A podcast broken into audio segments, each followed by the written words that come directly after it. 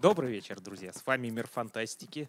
Сегодня у нас снова стрим с интересным писателем. Да, мы решили почаще звать гостей, потому что все они разные, интересные, им есть что рассказать. А, очень часто среди наших читателей возникает вопрос, как же молодому автору вообще издаться, куда нести все эти тонны страниц, которые были написаны, и что ждет после этого. И мы сегодня как раз позвали одного молодого, молодую писательницу, которая прошла этот путь, и, я думаю, много нам поведает. Екатерина Соболь. Здравствуйте. Во-первых, разрешите сказать, как мне приятно быть здесь. Я очень люблю ваш журнал, действительно. И сейчас разрешите, я сначала расскажу маленькую историю о том, какую роль мир фантастики сыграл в моей жизни. У меня есть друг, который такой настоящий гик трушный. Он очень любит ваш журнал. И когда он услышал, что я пишу книги фэнтези, он так, ну, как бы, ну, фэнтези, что он там может написать? И потом я сказала, а ты знаешь, что есть рецензия Бориса Невского в «Мире фантастики» на мою книгу? Он такой, да ладно. И он пошел и прочитал, и он понял, что Борис поставил восьмерку моей книжки. Все, с тех пор он поверил, что я правда писатель. Вот, то есть вот это было просто незабываемо. И вообще вот э, офис мира фантастики оказался прямо таким, как я его себе всегда представляла. Вот это я прямо себя чувствую в обществе людей, с которыми можно поговорить о черном зеркале и игре Detroit Become Human. Просто вот спасибо, что пригласили. Очень здорово. Кстати, это можно сделать и в эфире тоже, если да. захочется и останется да. время. Тоже можно. О, сережки О. снять. Да, конечно, пожалуйста. Они Ой. стучат по микрофону. Они стучат по микрофону. Слушайте, это такой... Да, я буду медленно раздеваться, начиная с Сережи. Наш стрим становится интереснее с каждой минутой, не переключайтесь. И это только начало, да. А, Екатерина — автор фэнтезийного цикла «Дарители». Вот его первые две части сейчас стоят у нас на столике, всего их вышло пять. И э, первая из этих книг э, вышла в 2015 году в издательстве «Росмен», где Екатерина победила в конкурсе «Новая детская книга». И я думаю, что самое время узнать про то, как вообще создавалось, создавался ваш цикл, сколько лет вы шли к тому, чтобы напечататься, какие у вас были неожиданные приключения и разочарования на этом пути, как же все-таки у вас наконец все получилось. У меня вообще позитивная история. То есть позитивная история полная провалов, но тем не менее с, э, с хорошим финалом. Мне всегда очень нравилось писать э, все, что угодно, писать сочинения, писать статьи, писать рецензии, писать все. Я работала в издательском доме «Вокруг света», и там писала тексты для путеводителей, и писала тексты для кулинарных книг, писала все, что могла написать. И мне хотелось себя попробовать в чем-то художественном. И поэтому я решила, я напишу сказку для детей и отправлю ее на конкурс «Новая детская книга». Я написала, это была ну, сказка для детей, она прошла в лонглист конкурса «Новая детская книга», но дальше не прошла. Я очень расстроилась. Это было в 2013 году. Я подумала, хорошо, я попробую в следующий раз. В следующий раз появилась номинация на сценарий для мультфильма. Я подумала, отлично, у меня есть бизнес-план. Я возьму свою сказку, переделаю ее в сценарий для мультфильма и пошлю опять. Я послала, она проходит в шорт-лист на этот раз. Я думаю, отлично, это уже почти успех. Но она опять никуда не проходит дальше.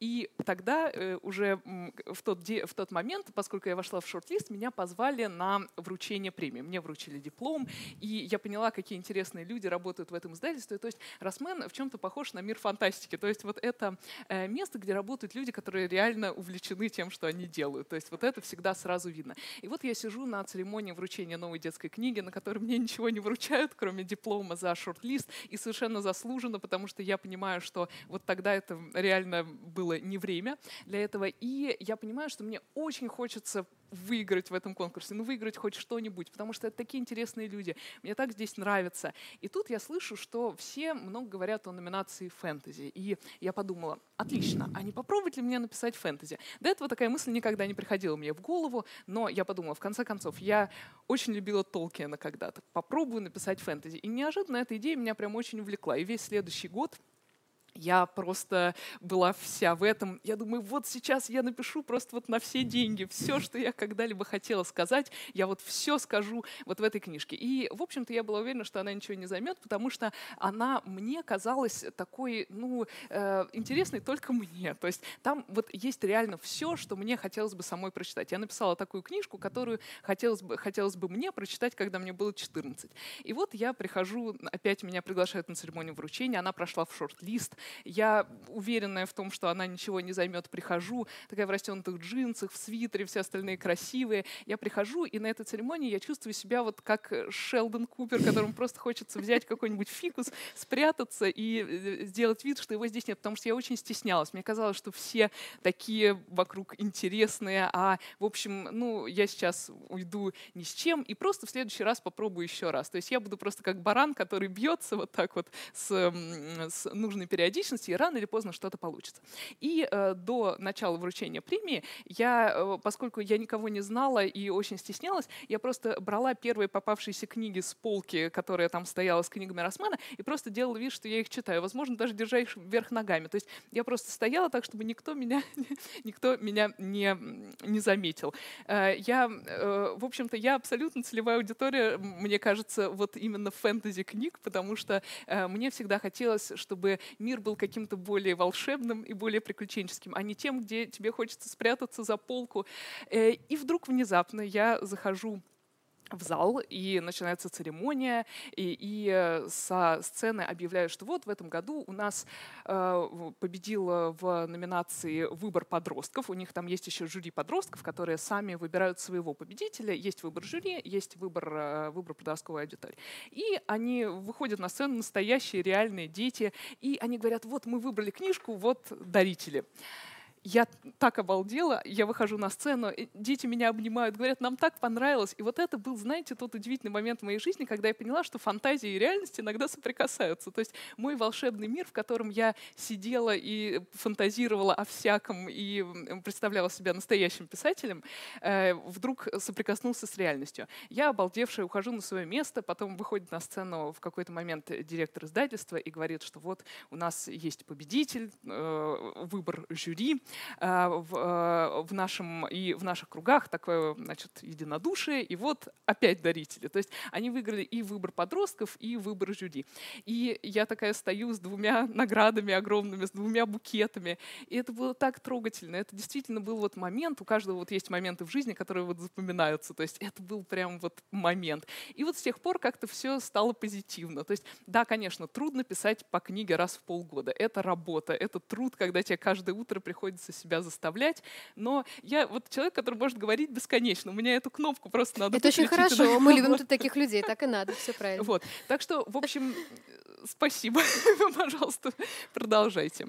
А вы занимаетесь этим сейчас, получается, как основной работой, или вы совмещаете все-таки с я преподаванием все-таки это совмещаю. То есть я, с одной стороны, еще сейчас э, пробую себя в сценарной работе, mm-hmm. с третьей стороны, я дипломированный преподаватель английского, французского и итальянского языков, который э, работает с подростками. И, в общем-то, мне тоже, знаете, я очень люблю работать с подростками. Я всегда работаю вот только с аудиторией где-то от 12 до 16 лет, потому что это прямо вот мое. Я помню, помню, как тяжело быть ими, и мне очень хочется сделать их жизнь как-то веселее. Поэтому я стараюсь, чтобы у нас занятия были такие очень интересные, позитивные. И, в общем, я э, себя на самом деле сама не чувствую взрослой. То есть я э, как бы чувствую себя ребенком, который просто играет в то, что он настоящий писатель или настоящий учитель. И поэтому, мне кажется, это не дает как-то заскучать. А то, как вы работаете с подростками во время своих занятий, mm-hmm. А,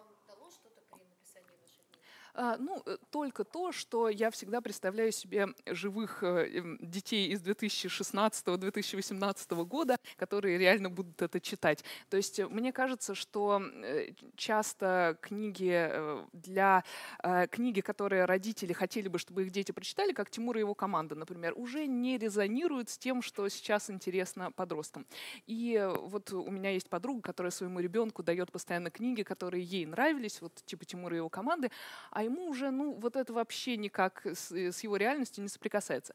Поэтому вот это мне дало что-то в том плане, что я вижу этих э, детей, я э, даже не говорила им про то, что я что-то пишу, и в конце концов я решила, что вот мы сейчас с ними расстаемся, мы последний день видим друг друга, и мне не стыдно будет потом смотреть им в глаза, если им книжка не понравится. Я им всем подарила книжку и быстро убежала, сказала, что все, хорошего лета, до свидания. Вот. Э, я даже не знаю, прочитали они или нет, но, в общем, я получаю большое удовольствие не только от писательства, но и от занятий с подростками. Так что всем моим ученикам, если вдруг чудо и кто-то это смотрит, большой привет. Ну, собственно, Катя, я думаю, тоже это частично спрашивала. Ну, вы ответили немного на другой вопрос. Э, хотел спросить вообще, когда вы начали писать? Mm-hmm. Именно как вот эти истории зародились у вас? А, вот эта конкретная история зародилась из желания попробовать написать фэнтези. Поскольку я не очень а, в тот момент э, понимала, как вообще написать длинную вещь, я до этого пробовала только что-то короткое, это была такая вот проба пера. Я оббилась обо все углы, какие можно оббиться в процессе написания длинного романа, э, но меня всегда спасает одно. Я никогда не боюсь переделывать. То есть если мне кажется, что это не идеально, то мне удалить там каких-нибудь 80 страниц вообще не составляет труда. Я стараюсь всегда не держаться за то, что ты уже придумал, и вот я буду сидеть как курица на яйце на этом и никак э, с этого не сдвинусь. Я всегда стараюсь менять бесконечно. Я, например, пролог к первой части «Дарителей» э, переписала где-то раз 200, наверное, серьезно. Я его писала месяцев пять, просто вот так вот каждый день, начиная с... И думаю, нет, вот это, а что если попробовать совсем по-другому? А вдруг это, предположим, не э, разговаривают не два человека, а человек и волшебное существо? Или два волшебных существа? Или вообще не надо никаких существ? И каждый раз вот я начинала с нуля, пока не придумала оптимальный вариант, потому что мне кажется, что начало — это очень важно. То есть человека надо как-то сразу зацепить. Кстати, интересно, а насколько сильно в процессе редактуры Э, очень мало. У нас в основном с редактором э, всегда обсуждения на тему каких-то очень мелких вопросов русского языка и вот чего-то такого. Очень всегда нам интересно на эту, на эту тему рассуждать. Например, уместно ли в фэнтези э, употребить конструкцию ввиду того, что, ну, условно говоря, конечно, я не говорю такими словами. Или, например, в ну, что-нибудь типа вроде того или вроде этого, как лучше сказать. Ну, то есть вот у нас вечно какие-то дискуссии на тему вот каких-то языковых вещей. А так именно в плане чего-то большого иногда редактор только подмечает что-то, что вот вы там говорили, что там было каких-нибудь э, артефактов три, а вот тут вот у вас э, их два, предположим, куда делся третий. То есть, ну вот иногда подмечает что-то мелкое. Но в целом так очень-очень какие-то обычно это мелкие такие узкие моменты момент. Тут пишут, что у меня какие-то проблемы с микрофоном. Руслан, ты можешь что-то поколдовать, чтобы они прекратились? Срочно пришлите в редакцию две батарейки, адрес в подвале сайта. Пришлите почты России, вот, и мы их получим. Все исправим, пока. Да. Ты задала вопрос, значит, э, да вы же ответили практически на, на все вопросы в, в одном. Это неправда.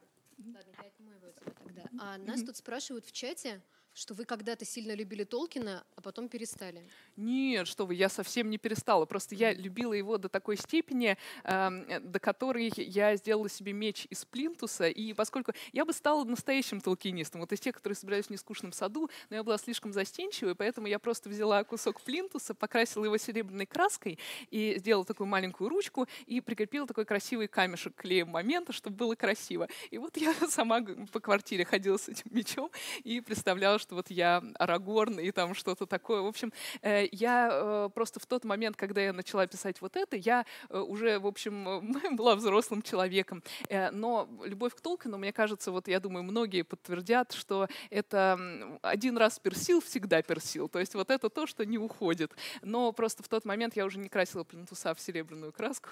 У меня меч, кстати, был покупной, но он был для меня слишком тяжелый, и я однажды разбила им очки одной девочки, этим кончилась моя Вот мы все и собрались здесь. реконструктора. А, кстати, тогда еще один вопрос смежный с Толкиным. Вы говорили, что сначала писали сказки, а потом mm-hmm. решили написать фэнтези. А в чем грань между сказками и фэнтези для вас? А, мне, э, в том, что фэнтези это для меня все-таки абсолютно взрослая литература, которая при этом позволяет взрослым и читателям и писателям оставаться детьми. То есть это такая игра во взрослых для меня фэнтези. А, потому что сказка это все-таки она, если нацелена на детей, понятно, что там должны быть быть какие-то темы и проблемы, интересные детям. Дружба, э, поиски приключений. А в фэнтези можно уже что-то такое более забойное. Уже можно э, задавать вопросы о смысле бытия и всякого такого. Ну вот «Дарители», например, это детская или взрослая книга? Или вы просто не разделяете между собой Сложно вот эти сказать. Вещи? Знаете, на, один раз на встрече у нас был мальчик, вот самый юный читатель, это был мальчик 7 лет, mm-hmm. у которого это была первая прочитанная им самим полностью книга. И при этом очень часто люди приходят ходят э, со своими бабушками, дедушками, которые, чтобы поддержать разговор с внуками, тоже прочитали, им тоже понравилось. То есть мне кажется, что книжка, она должна быть такой, чтобы нравиться максимально большому количеству людей. Но при этом, если это совсем сказка, то у нее меньше вероятность понравиться там, человеку 60 лет, условно говоря. А фэнтези, оно позволяет вообще накрыть максимальную аудиторию, потому что дети э, считают какой-то, ну, более такой приключенческий поверхностный смысл, а взрослые поймут, что что-то вот, это же было про экзистенциальный кризис на самом деле, например. Ну, тут, кстати, еще в чате спрашивали, фэнтези вообще слишком широкое понятие. Вот да. ваши книги в диапазоне, не знаю, там, допустим, от Стивена Эриксона до какого-нибудь э, Терри Брукса, mm-hmm. где они находятся там? А, ну, вот э, когда Борис Невский написал рецензию в журнале «Мир фантастики», никогда не забуду этот момент, а, у вас же есть рубрика «На какие книги похожи?» Не рубрика, ну, а, плашка. И а, там а, это был Пулман и «Звездная пыль» Нила Геймана. Вот выбрал ваше издание в качестве референса. По-моему, это классический фэнтези-квест. Это классический фэнтези-квест от человека, который красил плинтус серебряной краской. То есть это э, не Толкин в том смысле, что тут нет э, разных рас, которые должны объединиться, чтобы побороть большое зло. Это такая более камерная история, но при этом это классическая фэнтези в том плане, что герои переходят от одной точки к другой, выполняют там какие-то квесты, задания. И вот, кстати, некоторые говорили, что вот это слишком похоже на компьютерную игру, что слишком такой игровой формат, хотелось бы что-то более глубокое, философское, с типа заявленной темой. Но мне кажется, что это одно другому не мешает. То есть квест вообще как жанр я очень люблю. Вот кто не любит квест? Где эти люди? Поэтому типичный квест фэнтези. Ну, квест — это же да. история архетипическая, которая да? появилась еще за много конечно, тысяч лет до конечно. того, как появились компьютерные конечно, игры. Конечно, конечно. А тут спрашивают в чате, откуда можно брать идеи и вдохновение вопрос, О. который всем писателям задают, но вы mm-hmm. расскажите, откуда вы их лично берете. Знаете, откуда угодно. Мне, э, меня, например, э, часто спрашивают о том, э, происходило ли когда-нибудь со мной что-то из того, что я описываю в книгах, но поскольку это фэнтези, э, ничего прямо вот такого, чтобы со мной, за мной там гнались по заснеженному лесу и стреляли в меня из лука, такого не было. Но я абсолютно уверена в том, что э, хорошая история в жанре фэнтези, она хороша как раз потому, что она сочетает абсолютный полет фантазии, большинство игру с какими-то абсолютно настоящими проблемами, как,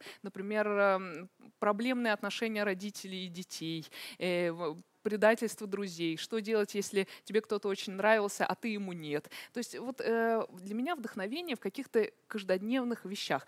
Вот, например, условно говоря, недавно у нас в доме делали капитальный ремонт. Э, и э, у нас э, меняли батареи, и это продолжалось 14 часов в течение дня. И это были такие простые ребята-мастера, которые целыми днями, вот мы с ними поговорили, выяснилось, что вот они каждый день по 14 часов делают вот эти ремонты. И меня встреча с ними невероятно вдохновила, потому что я подумала, соберись, тряпка, стыдно говорить, что у тебя какие-то проблемы, когда люди готовы так много делать ради своих семей, ради того, чтобы подняться, ради того, чтобы чего-то добиться. Вот это меня очень вдохновило. Я подумала, вот это вот я запомню, обязательно куда-нибудь впишу, на что люди готовы, неважно, в фэнтези-мире или в реальном мире, э, ради своей семьи и ради того, чтобы продвинуться как-то в своей жизни. Так что вот меня всегда вдохновляют такие вещи вещи, не какие-то условно абстрактные идеи, а вот именно какие-то конкретные примеры людей, которые борются и побеждают. Это здорово звучит. То есть фэнтези-книги вдохновляют капитальный ремонт. Да, да, Мне в кажется, том числе, друзья, история. если у вас в доме проходит капитальный ремонт, пожалуйста, задумайтесь о том, чтобы написать фэнтези. Возможно, это как раз то вдохновение, которое вам нужно. А нас спрашивают, бывают ли у вас э, эмоциональное выгорание в процессе работы и как вы с ним справляетесь, если Да, бывает? безусловно. Я думаю, Екатерина зовет менять батареи в этом случае. Я, э, на самом деле, я очень хорошо понимаю, что такое эмоциональное выгорание, потому что я э, по контракту э, книги ты должен э, поставлять раз в полгода рукопись. Это совершенно разумные сроки, потому что, чтобы выпускать серию, надо, чтобы интерес аудитории не угасал, чтобы аудитория не менялась, и, соответственно, ты должен выпускать книги с периодичностью. То есть не то, что вот тебя вдохновение посетило, сегодня ты пишешь, а завтра нет-нет, ты точно знаешь, что у тебя, как на любой работе, наступает час X, когда ты должен сдать эту работу. И э, поэтому для меня вот те годы, когда я писала «Дарители», то есть это пентология, это серия из пяти книг. Над первой частью я работала год, соответственно, получается, что вот сейчас плохо с математикой, три года э, прямо вот без конца, без конца, без конца я постоянно, постоянно э, этим занималась, и у меня даже не было перерыва между книгами, потому что к тому моменту, как я сдавала первую, уже начиналось, что пора делать следующую, следующую, следующую. А поскольку я такой перфекционист, мне каждый раз надо было сделать просто по максимуму выше просто того, что я э, могу, то я просто вот к концу пятой части просто уже была совсем как э, э, абсолютно вот как э, тело просто. И мне было очень сложно. Вот я сейчас э, первую часть следующей трилогии пишу, совершенно не связанной с дарителями, и это прямо идет так сложно, потому что я понимаю, что мне вот надо отдохнуть. И я на самом деле не знаю, как справляться с эмоциональным выгоранием. Я пока что с ним плохо справляюсь. Кстати, а между сериями-то удалось хоть как-то отдохнуть? Не особо. вот. И это такой, в этот раз получилось, то есть я привыкла, что все так идет по накатанной, у тебя каждый раз все получается. А тут вот эта такая история получилась более проблемная. То есть я пробуксовываю постоянно. И мне просто кажется, что самое главное, что ты можешь делать, это просто не опускать руки и продолжать. Уже раз ты этим занялся, уже некуда отступать. Уже отдохни, полежи и иди пиши дальше. А про вот эту новую серию, кстати, было бы очень интересно узнать. А, вот э, знаете ли вы Тома Холланда, который играет Человека-паука в новых фильмах Марвел, и историю про то, что он всегда э, спойлерит э, сценарий на стримах с читателями или в Инстаграме, и поэтому ему никогда не дают сценарий. Вы не хотите сегодня что, быть Томом Холландом, я просто, вам... Я боюсь, что я, что я могу невольно Понятно. стать Томом Холландом, потому что у меня пока не было отмашки от издательства, что вот можно про это говорить. Поэтому вдруг я скажу, а мне потом, как руководство Марвел Тому Холланду скажут, что нельзя было. Поэтому это будет другое фэнтези, скажем но тоже так, фэнтези. другое. Да, фэнтези, но другое. А, ну хотя бы когда примерно оно выйдет? Или это тоже эта вещь? Я не знаю. Вы знаете, я его еще не дописала, вот поэтому а. оно в процессе. Вот я очень надеюсь, что понравится, потому что это такая очень безумная мысль, максимально безумная идея. Поэтому, в общем, э, ждите новостей, друзья они будут, я уверена. И, в общем, мне очень нравится эта новая история, но пока ничего не скажу. Не хочу быть Томом Холландом.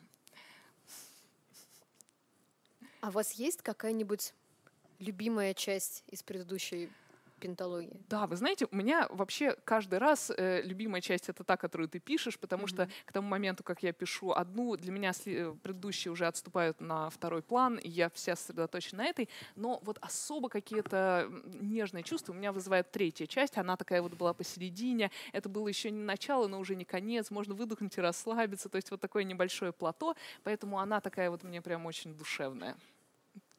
У вас нет такой ностальгии по этой книге, желание вернуться к ней еще, продолжить mm-hmm. что-нибудь дорассказать, может быть, что-нибудь еще про этих людей, про этих нет. героев? То есть вот я Всё? действительно, то есть три года от заката до рассвета и от рассвета до заката были невероятно увлекательными, но вот все, что я только могла, по максимуму я сказала за это время, поэтому мне кажется, что иногда надо уметь отпускать. То есть вот э, желание бесконечно продолжать какую-то уютную тебе историю, оно, мне кажется, неправильно. То есть mm-hmm. надо вот э, закрываться на пике.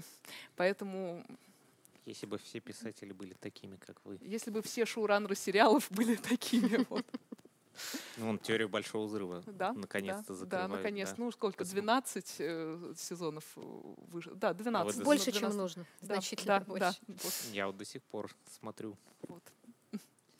Тут, кстати, спрашивают, э, можно ли сказать примерный сюжет дарителей для тех, кто не читал. О, с удовольствием. Есть ли у вас возможность вот буквально не знаю, в пяти фразах рассказать. В одной. Ой, сейчас, подождите, я, извините, я села на эту машину да, для, вот для звука. Не стоит. А, значит, эм, итак, в одной фразе. Есть волшебное королевство, в котором волшебство действует следующим образом. Э, каждый рождается с даром, с волшебной способностью. У всех она разная. У кого-то излечивать прикосновением, у кого-то завораживать пением, у кого-то делать прекрасную обувь или строить отличные дома. То есть это способности как такие, которые мы посчитали бы волшебными, мужчинами, так и такие, которые мы посчитали бы просто отличным мастерством в каждодневной жизни.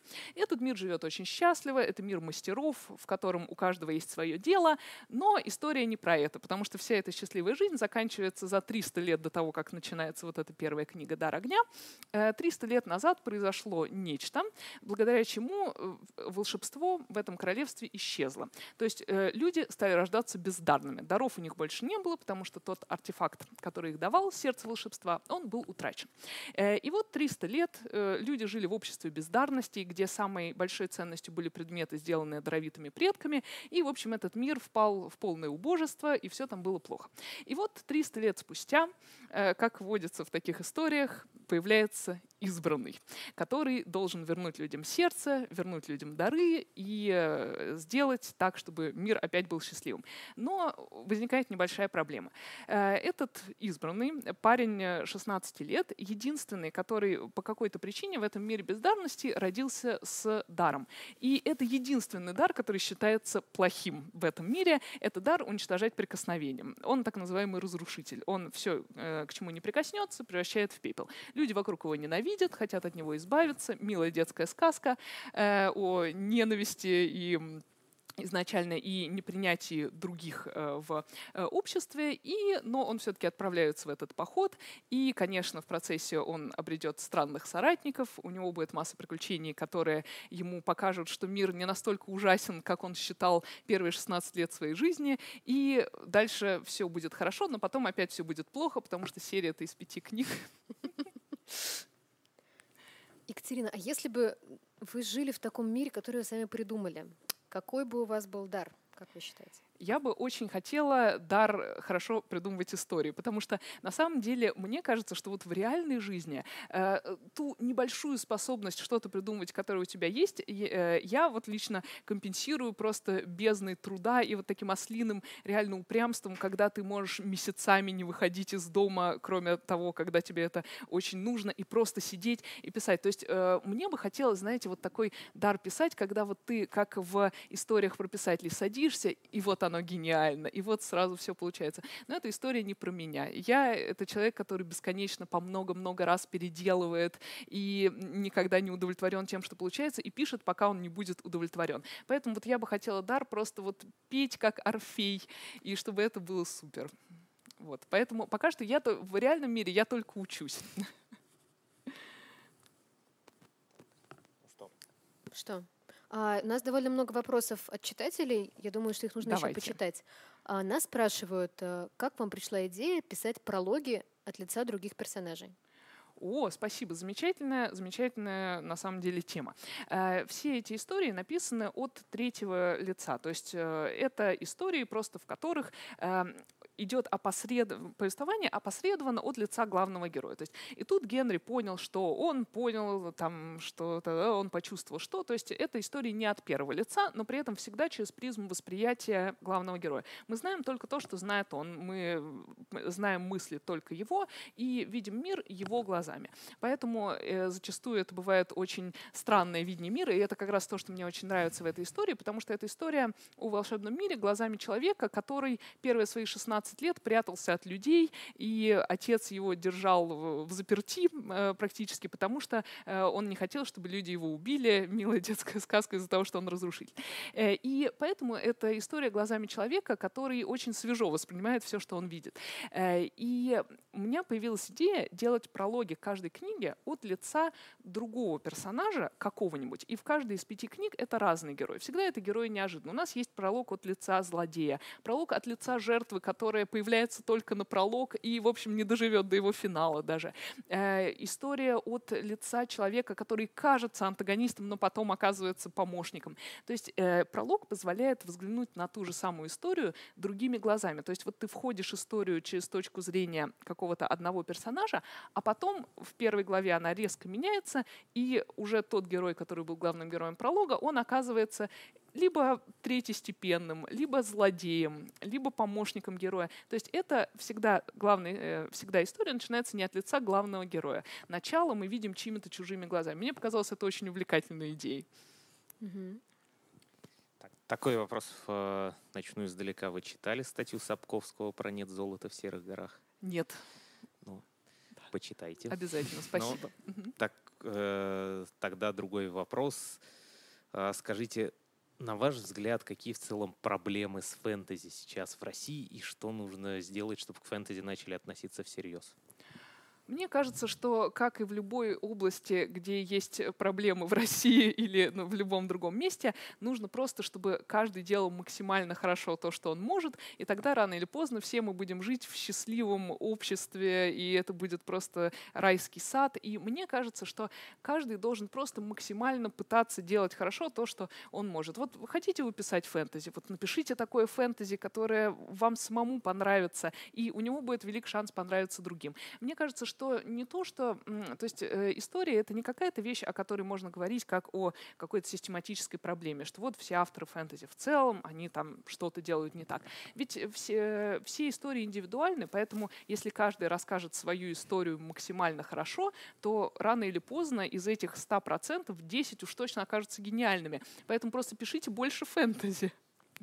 Вот, кстати, у вас э, из российских авторов есть кто-то, кого вы сильно любите и или кто вас, так сказать, вдохновил вообще на то, чтобы обратиться к этому жанру? А, Вы знаете, вот как-то я, поскольку все еще была мыслями в своей Толкиновской Одиссее, у меня только вот это было в голове. Э, Я на самом деле э, только открываю для себя жанр фэнтези и во всем его многообразии. Э, И для меня это был именно интересный вызов написать классическое фэнтези. Вот, может быть, поэтому у меня получился такой классический квест, потому что у меня такой был довольно чистый лист в голове. Я не знала, что считается штампом в, этой истории, э, в этих э, историях. Я абсолютно вот с чистым сердцем подошла к этому, и поэтому вот мне, э, я надеюсь, что удалось такое вот свежее ощущение сохранить, и поэтому я, вот порекомендуйте мне что-нибудь из отечественного фэнтези, а я с удовольствием это прочитаю.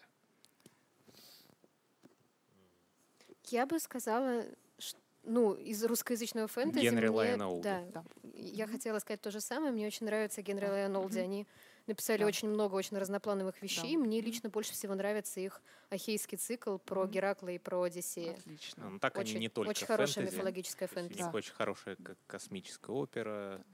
А, Литературная игра у них есть. У них очень много всего разного. Отлично, Еще спасибо. Марину и. Сергея Диченко, конечно же. Да, это классика. То есть и что Олди, что Диченко, это уже, безусловно, классика. То есть я, поскольку вращаюсь в этом обществе, я людей, которые интересуются такими историями, я очень много слышала и, и, про, э, и про то, и про то, поэтому э, открою для себя на досуге. Ну и, конечно же, авторов вот в, в этой же серии, Да. в которой вы выходите. А, тут сразу несколько вопросов про других писателей. Спрашивал несколько раз, как вам книги и фильмы про Гарри Поттера? О, ну что вы, конечно, хорошо. Гарри — это наше детство, это великолепно. Я очень люблю книги про Гарри Поттера, и в том числе, мне кажется, что вот опосредованно меня э, вдохновило. Тут нет ничего, вот именно маги- нет магии в том плане, что вот кто-то какие-то заклинания, или нет волшебных палочек, нет магии в таком смысле. Тут магия выражается только в дарах э, и способностях, и в волшебных существах, и, и предметах, которые есть в этом королевстве. Но при этом вот от Гарри Поттера, безусловно, я взяла вот эту атмосферу дружбы, напарников, вот этой какой-то веселой, такой веселого приключения всем вместе. И плюс Гарри Поттер это же тоже квест в чем-то. То есть вот вспомним финал первой книги, как им надо из этих фальшивых сничей выбрать один, у него будет ключ. То есть, конечно, Гарри Поттер это вообще лучшее, что могло произойти с детской литературой современной. Пока мы, кстати, озвучивали, тут еще несколько рекомендаций от читателей. Давайте. Рекомендуют. Макса Фрая. Мгм. Точнее, ты спрашивают, читали скажешь? ли вы и какие впечатления? Нет, и вот э, с удовольствием почитаю. Тоже уже, конечно, классика. Да. В- Веру Камшу. Это Отблески я в Этерны. свое время читал, Мгм. да. Кстати, до сих, до сих пор ждем финальный том. Пехова советуют, который как раз был у нас в гостях тут и- тоже недавно. И- Ага. И, Веру Викторовну мы позовем, когда она закончит. То есть это как Джордж То Мартин. есть никогда. Нет, это, правда случится Это должно достаточно случиться уже скоро. довольно скоро. Это правда. Другое дело, что это должно было случиться уже в этом, в прошлом году. Ну, мы надеемся. А, спрашивают, читаете ли вы своих персонажей своими детьми? Лелеете ли вы их и больно ли вам делать им больно? Кстати, очень Ну, интересный э, вопрос. Да, вы знаете, на самом деле, на самом деле нет. Я, эм, меня часто спрашивают, в, в этих книгах есть э, главное такое волшебное существо, некое с- э, такой э, главный волшебник этого королевства, который любит приставать в обличии барса. То есть он реально вот как такой большой снежный барс расхаживает, иногда время от времени появляется, дает э, советы, э, иногда не особо ценные героям, и только в четвертой книге мы узнаем, кем он на самом деле является, то есть у него есть еще вполне человеческая форма. И вот про Барса и его убеждения меня часто спрашивают, что вот он же, в общем, не старается помочь. Почему он им не помог в этот момент? Он же мог помочь им здесь, почему он не помог им там и так далее. Но мне кажется, что, в принципе, любая вселенная строится на том, что баланс добра и зла, он необходим. Поэтому я не отношусь к, э, к героям как к таким птенчикам, которые только бы они не страдали, потому что в чем тогда будет история? Без конфликта, без проблем. Наоборот, я стараюсь всегда максимально, максимально ухудшить их положение, чтобы максимально интересно было из него выходить. И я каждый раз э, себе ставлю задачу поставить их в такую сложную ситуацию, из которой я даже не знаю, как им выйти. И в процессе пытаюсь как-то себя э, сама настроить на то, что вот ну как же, э, если мне изначально не приходит в голову какое-то очевидное решение, значит, это хорошая проблема. Если мне надо даже поломать голову, как же они из этого выберутся? Поэтому я считаю, что героев не надо беречь, э, они не люди, в общем-то, то есть они все-таки герои — это идеи, и они должны у нас вызывать какие-то чувства и работать на драматическую концепцию. Поэтому пусть страдают, если это нужно. Ну, это правильно, ж, кстати. Мне кажется, Да. что все книги, которые мы сильно любим, они...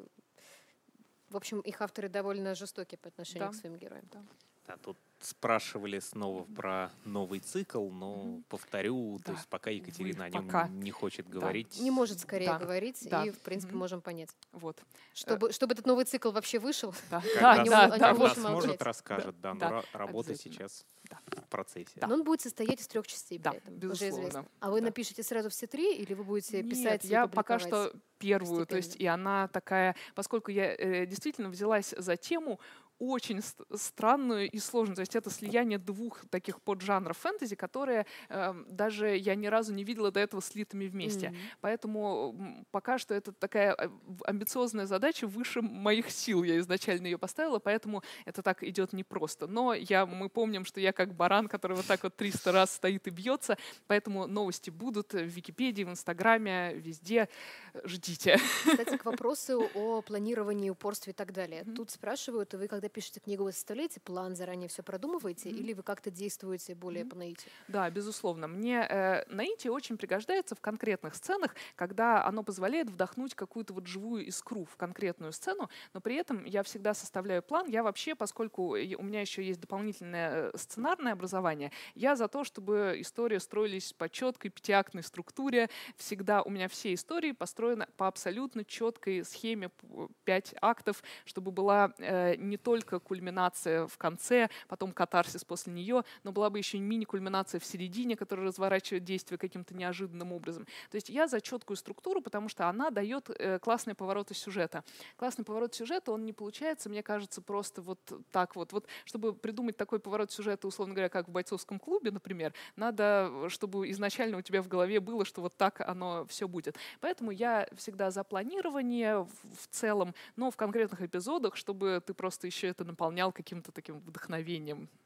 Тут нам пишут, смотри, привет, мир фантастики, поздравляю вас с 15-летием. Ух Живите и ты, вы уже такие спасибо. взрослые.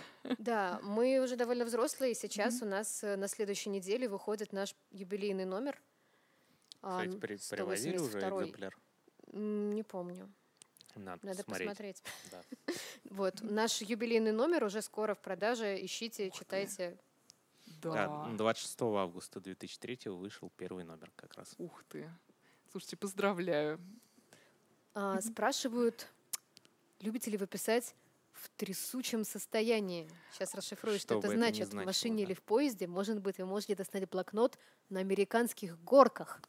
Вы знаете, а я вот э, как человек нервный изначально поняла понятие в трясущем состоянии, что вот у вас нервный срыв, и вот тут вы пишете, да, вот так я очень люблю писать, но на, электро... но на, на американских горках не пробовала. И вообще у меня, когда приходит какая-то идея, я просто ее сразу записываю в заметки в телефоне, вот так вот не поэтично, вне зависимости от того, где это происходит, в метро, в машине, в поезде, э, потому что я не люблю писать от руки. Я переученная левша, поэтому мой почерк ужасен, поэтому я вообще не люблю писать от руки. И я все пишу или в телефоне, или потом уже на ноутбуке. Ну, я думаю, вряд ли кто-то думает, что да. вы сидите с гусиным пером и выписываете ну, Знаете, там, мне кажется, что многие до сих пор любят писать от руки, хотя бы ручкой, но это точно не про меня. А ноутбук на американских горках плохо держится, поэтому, увы. Тут спрашивают про первую публикацию. Я думаю, что mm-hmm. можно повторить для тех, кто да. пропустил mm-hmm. начало, что Екатерина победила да. на конкурсе новая детская книга, которую проводит издательство «Росмен». Они принимают рукописи и по нескольким номера- номинациям отбирают из них книги, которые потом публикуют.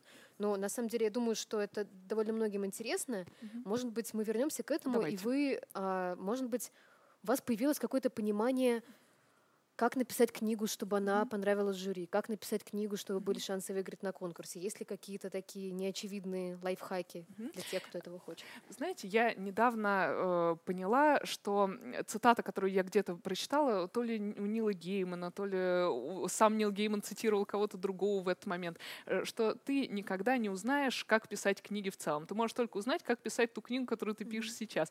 Каждый раз, э, вот каждый раз начиная что-то новое, я абсолютно в таком таком же тупике, в котором находится любой человек, который пытается написать книгу, неважно, первую или сотую, каждый раз это абсолютно с чистого листа. Не бывает того, что вот теперь-то я все знаю, как делать. Мне казалось, что я вроде как уже научилась к концу первой части, а потом приходит вторая, и ты думаешь, нет, я ничего не знаю. Потом третья, ты думаешь, я ничего не знаю. То есть каждый раз это абсолютно с нуля. Невозможно просто научиться писать книги, вот э, так мне кажется. Но если вы каждый раз будете вкладывать максимально свое чувство в то, что делаете, то оно рано или поздно получится. Мне кажется, что э, прежде всего, э, во-первых, то, что надо сделать, это э, вот честно себе сказать, нравится ли вам самим история, которую вы пишете. Не потому, что она ваша, а вот понравилась ли бы она вам, если бы вы просто ее прочли. И если вы честно себе, уж кому здесь врать, если вы наедине с собой можете сказать, что да, вот я реально просто вот отпал бы от этого, то тогда это хорошая история, с вероятностью 90% она понравится остальным. Но если вы понимаете, а вы мы всегда знаем в глубине души. Я всегда знаю, когда первые 75 вариантов какой-то сцены не работают. Я чувствую в глубине души, что вот да, мне жалко работать, да, мне неохота переделать. Но я знаю, что я бы, ну не то, что вот прям с ума бы сошла, если бы это прочитала. И вот на 76-м варианте я вдруг чувствую, что да, вот это, это вот прям вот самая мякотка просто, это вот оно. И вот мне кажется, надо просто, чтобы победить в конкурсе, надо просто честно написать историю, которая вам самим прям башню бы снесла. Ну, кстати, среди победителей этого конкурса очень много достойных э, начинающих писателей, поэтому ре- рекомендуем ознакомиться тоже. Да. Вот. Я думаю, они теми же принципами руководствовались. То есть писали что-то, что им самим очень прямо вот нравится и волнует, и интересно. Тут вам очень много лучей и добра шлют. О, спасибо, спасибо, они мне очень пригодятся. часто в наших чатиках столько лучей добра, скажем, откровенно.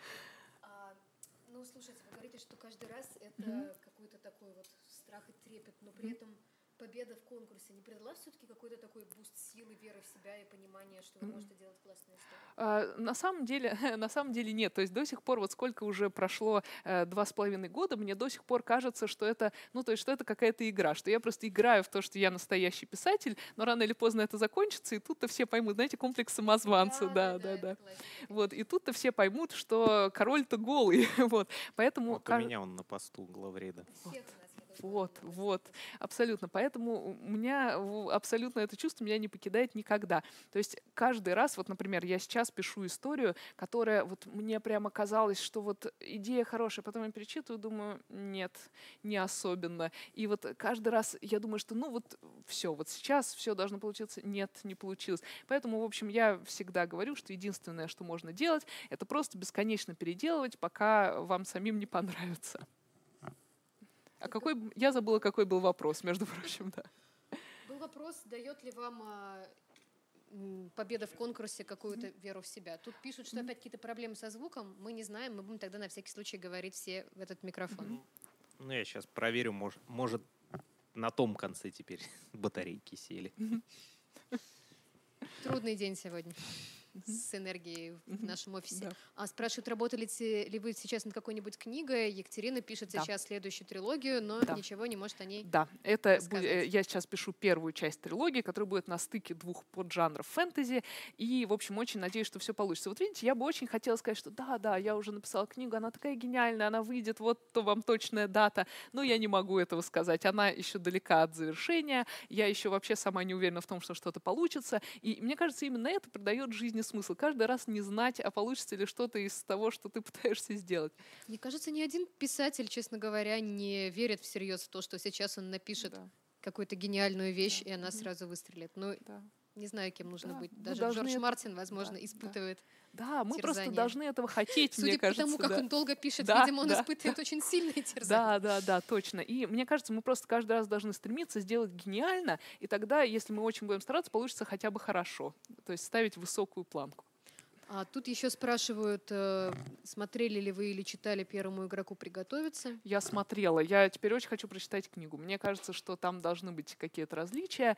И я даже помню обложку этого номера «Мира фантастики», почему будущее перестало быть светлым, или вот как-то так Да, да, оно да, У называлось. нас, Вот. кстати, очень много споров вызвало Да. это произведение. Я помню, что в редакции есть его очень горячие поклонники, есть ненавистники, которые писали целые Да. разоблачительные статьи, почему это на самом деле вредная книга. Слушайте, на самом деле это очень интересная дискуссия. Мне кажется, она напрямую относится вот э, к, э, в том числе к жанру фэнтези. Почему мне очень понравился фильм «Первому игроку приготовиться»? Потому что он э, легитимизирует всех гиков. он говорит о том, что если ты любишь играть в компьютерные игры или писать фэнтези, или читать фэнтези, или, ну, то есть ты в- человек, которого э, 50 лет назад посчитали бы странным. Э, Ты имеешь право на существование. И, возможно, ты даже можешь сделать жизнь других лучше. Мне, как вот такому же абсолютно человеку, это очень согрело душу. А вы считаете себя гиком? Абсолютно, да. И что вообще вы вкладываете в это слово? Тоже очень много споров на этот счет. Э, Я считаю, что вообще это, знаете, как слово фэнтези. То есть тут каждый вкладывает, э, вкладывает, что может. Но мне кажется, что для меня гик — это человек, который э, очень м, интересу- который интересуется современной поп-культурой. То есть вот если ты начинаешь говорить с человеком и понимаешь, что он э, иногда играет в компьютерные игры, э, смотрел «Черное зеркало», любит читать «Мир фантастики», например, э, в хорошем смысле, э, любит читать фэнтези или, э, или фантастику. И то есть он все еще внутри, как мне кажется, остается ребенком. Для меня гик — это реально человек, который не перестал быть ребенком.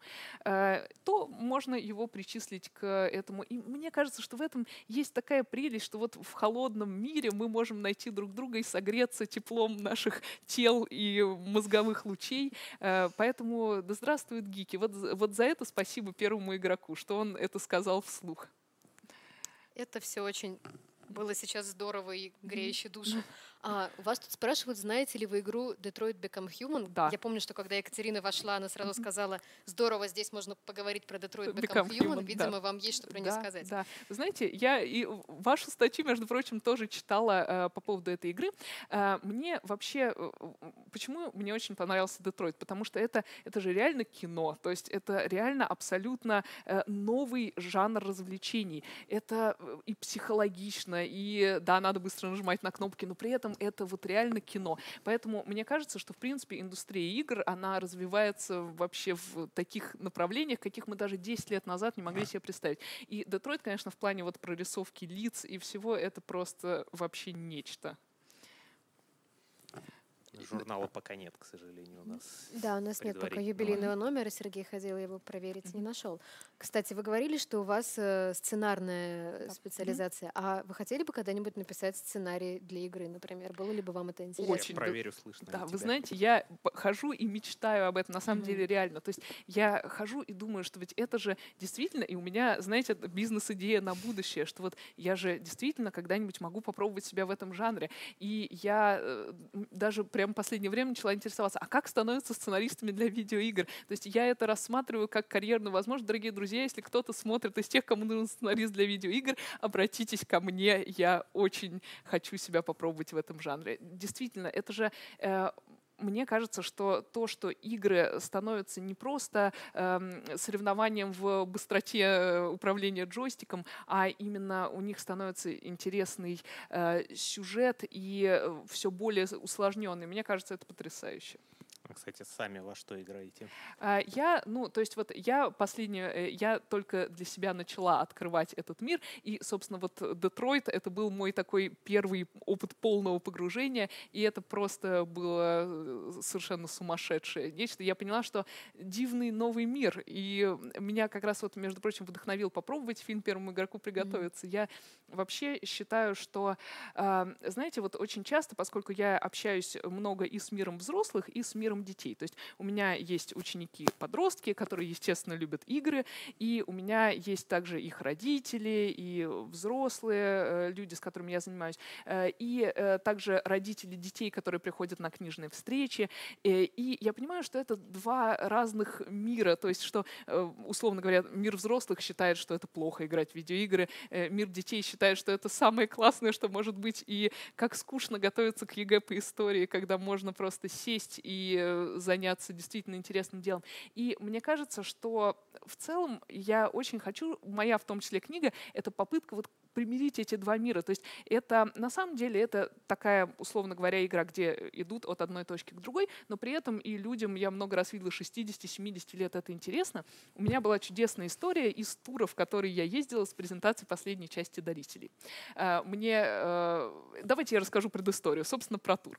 А, когда вышла пятая часть «Дарителей», это было весной, э, издательство «Росмен» решила отправить меня в тур по городам России, презентовать эту э, пятую часть. И тоже вот за что я люблю Росмен, за то, что они всегда придумывают что-то новое в плане продвижения и такое вот очень искреннее. У нас э, в России нет такой модели продвижения, чтобы какой-то не, не особо известный автор, широко известный в узких-узких кругах автор, э, ездил на какое-то такое большое промо-мероприятие. Обычно промо-мероприятие — это, наоборот, для каких-то ну, универсально известных, вроде Акунина или Дивова или вот что-то такое абсолютно всем известное. Э, и Росмен отправил меня в тур э, по городам России представлять э, пятую часть «Дарителей». Я была в полном восторге от этой идеи, потому что мне всегда очень нравилось путешествовать по России. И у меня всегда такое чувство, что вот родина, вот просто хочется поговорить с людьми, хочется вот как-то сделать их жизнь Выйти веселее. в поле, обнять березу. Да, да абсолютно. У меня сразу такой, знаете, голос Сергея Безрукова в голове начинается, на сердце опять горячо-горячо. И каждый раз, когда мы едем куда-то с друзьями, они такие, ой, ты опять начала, про это хватит. И тут Росмен отправляет меня, то есть я была идеальным кандидатом на эту роль, потому что я сама очень хотела. Эм, и я проехала с пятой частью «Дарителя». У нас были встречи в книжных магазинах, в библиотеках, э, иногда в местных таких молодежных клубах любителей фэнтези в Калининграде, Санкт-Петербурге, Казани, Воронеже, Екатеринбурге. И я забыла какой-то город. Да, Уфа, конечно же, замечательная Уфа. Вот, и по всем этим городам я проехала с туром, у нас были встречи, и это было такое потрясающее ощущение. Я месяц, не заезжая домой, ездила из точки в точку, и каждый день были встречи с кем-нибудь. И это было просто нереально. Приходили дети, приходили дети с своими родителями, с бабушками, дедушками. Люди ехали из других городов. В Екатеринбург приезжали люди из Тюмени, чтобы попасть на эту встречу. Это было просто потрясающе. И вот э, последнее мероприятие этого тура э, было встречей в Уфе с библиотекарями. Это была встреча с представителями библиотек детских э, и не только детских, насколько я помню, Уфы, э, которым я просто должна была рассказать о своей книге, которую они закупили для библиотек, о том, что это вообще такое. И вот я захожу в зал, я понимаю, что сидит человек 20 очень взрослых женщин, которые явно не читают фэнтези и которые, у которых на лице скепсис. То есть они не понимают, зачем их позвали в этот солнечный день слушать э, авторов фэнтези. Они серьезные люди. И я в течение полутора часов я выступала, я рассказывала им, что такое фэнтези, и почему это очень важно, и почему, почему хорошо быть гиком, и почему э, библиотека сейчас может абсолютно э, стать новым местом, то есть местом в том числе встреч молодежи и э, вообще э, каким-то такой точкой притяжения. Через полтора часа мы с ними обнимались и просто уже очень полюбили друг друга. И вот одна из этих библиотекарей сказала мне, вот я раньше думала, что фэнтези — это ерунда, ну, что это там для каких-то те, таких, кто серьезную литературу не читает. А тут вы объяснили, что это же тоже такая же сказка и приключение, как мы читали в детстве в своем, только вот с какой-то новой точки зрения. В общем, мне кажется, что если, что вообще жанр фэнтези способен объединять поколения, поэтому пишите больше фэнтези читайте фэнтези, играйте в фэнтези. Именно фэнтези?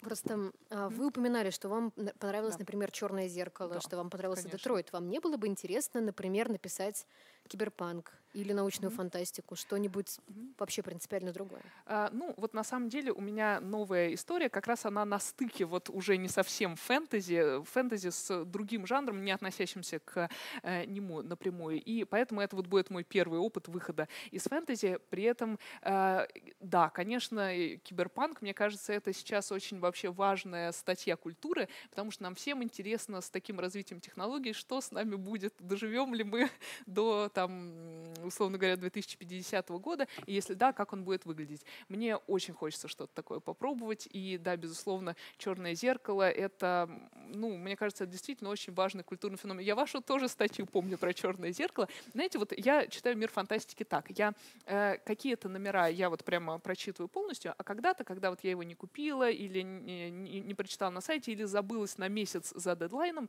и вдруг что-то произошло в жизни. Я что-то прочитала или посмотрела, или э, вышел какой-то сериал, или объявили о закрытии теории большого взрыва. Я всегда э, пишу в Яндексе проблему, и потом слова «Мир фантастики», и думаю, что «Мир фантастики» наверняка уже что-то сказал на эту тему. Последний сезон «Черного зеркала» вышел так. Что, что вы думаете на эту тему? Так что, в общем, да, киберпанк, ура. Какие у вас самой, кстати, прогнозы на 2050 год? О, вы знаете, что мне, с нами станется? Мне кажется, что очень трудно судить, потому что мне кажется, что сейчас, э, ну, то есть вот если бы нас, э, там, условно говоря, 20 лет назад, ведь э, сейчас до 50-го года 32 года остается. 32 mm-hmm. года назад у кого хорошо с математикой был 93-й, что-то в этом духе. 80 какой-то. 80 какой-то даже, вот. У всех у нас плохо с математикой, мы поняли. То есть мы не могли бы, в принципе, представить, как вот э, муравей не может представить себе устройство мобильного mm-hmm. телефона. Вот точно так же, мне кажется, очень трудно сейчас судить о 2050 2050, именно поэтому мне нравится смотреть все версии на эту тему. Э, и также я очень люблю, э, я очень люблю нон-фикшн. И недавно я читала интереснейшую статью на тему того, почему мы очеловечиваем робота-пылесоса. Э, многие люди выдумывают им имена. Многим людям кажется, что они действуют по какому-то алгоритму, например, на зло лезут тебе под ноги или пугают твою кошку. И хотя в нем нет ничего человекообразного. И очень интересная была идея в этой статье о том, что мы начинаем воспринимать как нечто человекообразное то, что плохо работает. То есть мы начинаем говорить со своим компьютером только когда он глючит, потому что вот тут в нем появляется что-то человеческое. Когда все работает, машина остается машиной. Я не знаю, зачем я это говорю. Это правда. Я просто вспомнила, что мой собственный робот-пылесос выпустил из клетки мышей, разбил зеркало и потом самоубился провод. И после этого я почувствовала в нем самостоятельное сознание вот, какое-то очень ярко вот. Восстание машины. Да, да, да. Я действительно не помню, к чему, к чему я вела про Про киберпанк, про ваши да. прогнозы на будущее. У вас спрашивают, стало ли, стало ли для вас писательство работой после первой книги или остался аспект творчества? Интересно, что кто-то mm-hmm. это вот так вот да, резко разделяет. Ну, безусловно, безусловно, остался аспект творчества, потому что я все еще продолжаю работать э, преподавателем, я все еще продолжаю переводить, потому что таково мое образование, и я э, хочу продолжать этим заниматься. Э, но мне кажется, что для того, чтобы писать, надо, несмотря на сроки, несмотря на то, что ты должен это прямо вот в какие-то рамки укладывать, то есть это, мне кажется, то, что люди вкладывают в понятие, условно говоря, профессиональный писатель, что у тебя есть срок, которому ты должен что-то сделать, э, а ты не, не находишься в свободном плавании. Э, тем не менее, я все равно стараюсь относиться к этому как к хобби, потому что иначе э, весь интерес пропадает. Ведь не имеет никакого смысла писать только ради того, чтобы, условно говоря, чтобы у тебя вышла книжка. Я вообще в этом не вижу никакого смысла, абсолютно. То есть вот у меня, условно говоря, если была в какой-то момент возможность издать, историю просто вот для того, чтобы ее издать. То есть надо было под заказ написать, условно говоря, нечто, что мне было не очень интересно. Но это бы точно э, с большой вероятностью издали. Я даже не рассматривала эту идею, потому что какой в этом смысл? Писать имеет смысл только для того, чтобы развлекать самого себя своими странными идеями. Я помню гифку из Adventure Times, э, которая мне постоянно вспоминается э, на тему, на тему творчества, когда главный герой или кто-то из героев, я помню, вот подпись у меня очень ярко стоит перед глазами, стоит на фоне такого пожара и каких-то руин и говорит, что я просто сидел и играл со своим воображением, а потом все вышло из-под контроля. Вот, вот это идеальное писательство. Играть со своим воображением, пока все не выйдет из-под контроля. Тут спрашивают, есть ли прототип у Барса. А, ну, вы знаете, это такая просто условно фигура божественного начала в этом мире, которая, это такая в том числе была моя попытка ответить на вопрос, почему, э, то есть если Бог — это добро, почему в мире происходят и плохие вещи. То есть э, потому что я ответила сама себе на этот вопрос. Вот я действительно пишу э, истории иногда тоже, чтобы ответить себе сама на вопрос, что я думаю по какому-то поводу, потому что добро, в принципе, невозможно без эм, зла. То есть мне кажется, понятие подвига, условно говоря, то есть когда человек сделал что-то крутое, героическое, оно было бы в принципе невозможным, если бы не было зла, которое ты этим подвигом победил. Поэтому, мне кажется, мир абсолютного добра э, просто сразу бы вымер. Это, знаете, как крыса, которая просто нажимает на кнопку удовольствия, вот э, помните, как mm-hmm. в этом эксперименте с электродами, и больше ничего не делает, потому что ей больше ничего не нужно. Это такое умное слово еще церковные теологи придумали, таудиция. Таудиция, но это немножко про другое, по-моему. Это Одна из попыток оправдание, объяснить. Да. Оправдание Бога. Ну, да, да, наверное, действительно близко. Угу. Еще, собственно, по сюжету и про Барса спрашивают, не было ли у вас желания написать историю о мире дарителей через много лет. Возможно, mm-hmm. временах, когда, как предрекает Барс, в королевство вернутся захватчики. Вы знаете, на самом деле была такая идея на случай, если когда-нибудь я снова решу вернуться к этой, к этой истории, потому что я не зарекаюсь. Сейчас я действительно очень устала, потому что вот просто это были годы упорного труда, когда я даже вот с друзьями не могла встретиться, и все уже, мне кажется, кто меня знает, большей частью решили, что я слегка сошла с ума, потому что я просто сидела, никуда не ходила и только писала. То есть от этого реально надо отдохнуть. Но если когда-нибудь я решу э, заняться продолжением, то тут у меня и лазейка оставлена. Спрашивали еще выше, если вам предложили написать сценарий игры подарителям, согласились бы вы на это? Да, да, предлагайте, друзья. Да, нет, серьезно, с большим удовольствием. А вы думали о том, как в каком-нибудь идеальном сферическом мире могли бы экранизировать а, эту, эту, эту книгу? А, да, в идеальном мире ее бы экранизировали хорошо. То есть это вот то, э, что, э, чего больше всего мне хочется, если это когда-нибудь произойдет. Не просто, знаете, вот экранизация ради экранизации. То есть какой-то фильм вышел и ладно. А вот именно э, увлеченные люди, которые могут сделать это вот с такой же душой, с которой люди ждут от этого. Поэтому вот будем ждать. Вы ее видите скорее в виде фильма или в виде сериала? В виде, я думаю, мультсериала, виде... может быть. Нет, я думаю, что он точно не там проблемы не того возраста обычно, который, э, хотя мультсериал с другой стороны, Gravity Falls с другой стороны, Морти, господи, да, Рик и Морти, конечно. Вот, но тем не менее это, мне кажется, все-таки фильм. Вот снять фильм по первой книге, а там посмотреть, как пойдет. Присылайте пожелания и предложения. Вам задают очень э, такой емкий вопрос, какое у вас мировоззрение. Можете ли вы на него как-то ответить? Мое мировоззрение в целом состоит в том, что мы просто все должны стараться быть э, хорошими людьми. А это не так просто, как кажется. То есть мне вообще кажется, что в том числе в моем э, фэнтези, я пытаюсь ответить на вопрос, почему иногда из людей, у которых изначально более плохие жизненные условия, получаются более хорошие люди в результате. Это, кстати, на тему оправдания существования зла. Потому что когда людям приходится много преодолевать, они способны больше понять проблемы другого человека. И когда э, при этом э, человек растет в каком-то мире, где у него нет никаких проблем, где все его желания исполняются немедленно, он не наращивает себе мускулы, и первое же испытание просто вырубает его, и на этом все заканчивается. Поэтому вот мое мировоззрение, если с этой точки зрения говорить, оно э, прежде всего о том, что самые лучшие интересные люди — это не те, кто никогда не падал, а те, кого бьют, и они все еще встают, знаете, вот как в фильмах про боксеров. И вот он уже такой совершенно побитый, но он все равно встает и встает и встает. Вот это вот прямо мое мировоззрение. Иногда очень хочется лечь и уже сказать, да все, ну, не могу больше. Но надо все равно встать и продолжать. У нас сейчас 20.10, нам скоро уже надо заканчивать, насколько да. я помню. Еще несколько вопросов последних mm-hmm. зададим. Спрашивают ли, принимаете ли вы участие в разработке Вики подарителем? А, а есть Вики подаритель? Вот. Я, вот и ответ. Да, я с радостью увидела, что про меня есть статья в Википедии. Это было очень приятно. Э, и, собственно, это все, что я знаю. А не боитесь ли вы, что герои фильма по вашей книге будут не похожи на ваше представление о них? Нет, вы знаете, мне кажется, что это э, неправильно монополизировать свою, э, свою идею о героях и вообще монополизировать свое мировоззрение на что э, угодно, на что угодно. Потому что как только книга написана, и кто-то, кроме тебя, ее прочитал, он имеет право представлять и трактовать ее абсолютно любым образом, каким это кажется ему правильным. Она уже не твоя, она уже просто существует. Поэтому я спокойно к этому отнесусь.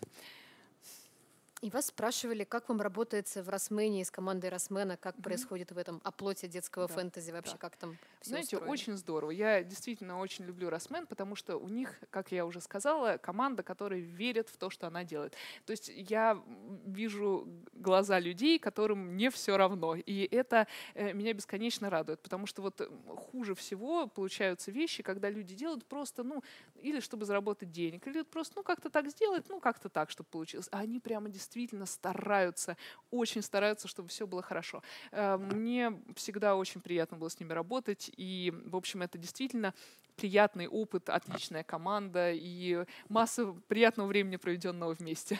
Ну, я думаю, в завершение такой хрестоматийный вопрос, mm-hmm. который тут задают уже несколько раз. Ну, вы как писатель, который добились всего без каких-то связей, просто mm-hmm. собственным талантом, что бы вы могли сказать начинающим писателем такого вдохновляющего, напутственного? Вы уже, в принципе, говорили, но наверняка у вас есть еще слова.